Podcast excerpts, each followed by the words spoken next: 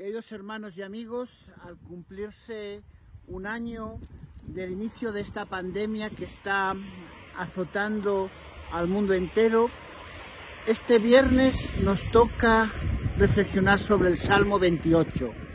El Salmo 28, juntamente con el 26 y el 27, es una trilogía de salmos que nos hablan de las dificultades que los seres humanos expresan y sufren a través del tiempo y la confianza que hay que tener en Dios en los momentos difíciles. El salmista expresa aquí su conocimiento profundo de lo que supone tener intimidad con Dios. Sabe que en medio de los problemas, en medio de las dificultades, Dios puede responder. Por eso comienza este Salmo 28 diciendo, A ti clamaré, oh Señor, roca mía, no te desentiendas de mí para que no sea yo dejándome tú semejante a los que descienden al sepulcro. Oye la voz de mis ruegos cuando clamo a ti, cuando alzo mis manos hacia tu santo templo. Esta es la primera parte o la primera estrofa de este Salmo 28. Un salmo en el que el autor se vuelve hacia el Señor en medio de las dificultades y pide su ayuda. Posiblemente muchos de nosotros este año hayamos experimentado lo mismo que el salmista. Necesitamos clamar al Señor, necesitamos que el Señor escuche nuestra oración, escuche nuestro ruego, atienda nuestras necesidades.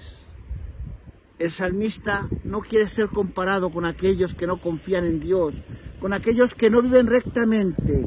Y los versículos 3 al 5 reflexionan sobre este asunto. Sin embargo, los últimos cuatro versículos, 6, 7, 8 y 9, son dos estrofas interesantes. La primera es una estrofa en la que el salmista de forma personal expresa su confianza en Dios. Primero ha clamado a Él y luego expresa su confianza en Él. Bendito sea el Señor que oyó la voz de mis ruegos. El Señor es mi fortaleza y mi escudo. En Él confía mi corazón y fui ayudado, por lo que se gozó mi corazón, y con mi canto le alabaré. El salmista alaba al Señor porque ha descubierto que el Señor responde a nuestras oraciones aún en los momentos difíciles, aún en los momentos de dificultad, Dios nos escucha. Y esa es la certeza del salmista y debe ser también nuestra certeza personal. Los últimos dos versículos 8 y 9 son esa misma certeza expresada para todo el pueblo de Dios. El Señor es la fortaleza de su pueblo y el refugio salvador de su ungido. Salva a tu pueblo y bendice a tu heredad. Pastoreales y susténtales para siempre. Queridos hermanos, en esta tarde de viernes en la que nos hemos congregado para alabar al Señor, para orar a Él, podemos estar seguros de que Él oye nuestro clamor, de que Él atiende nuestros ruegos, de que Él sabe nuestras necesidades, que en medio de las dificultades responderá.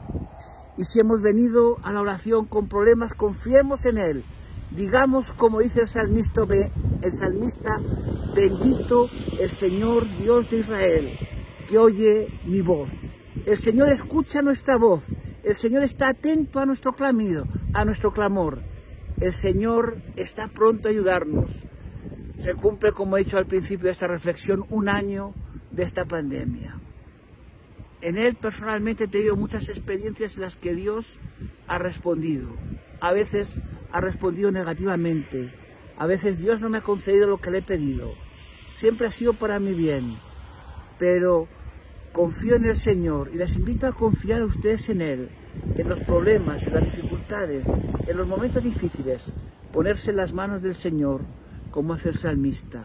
Y si el Señor nos ha ayudado en este año, nos ayudará el año que viene y siempre. Que Dios les bendiga y no olviden poner en oración a todos los que están necesitados, a los enfermos, a los que están marginados, a los que están sufriendo por cualquier otra razón. Que Dios les bendiga.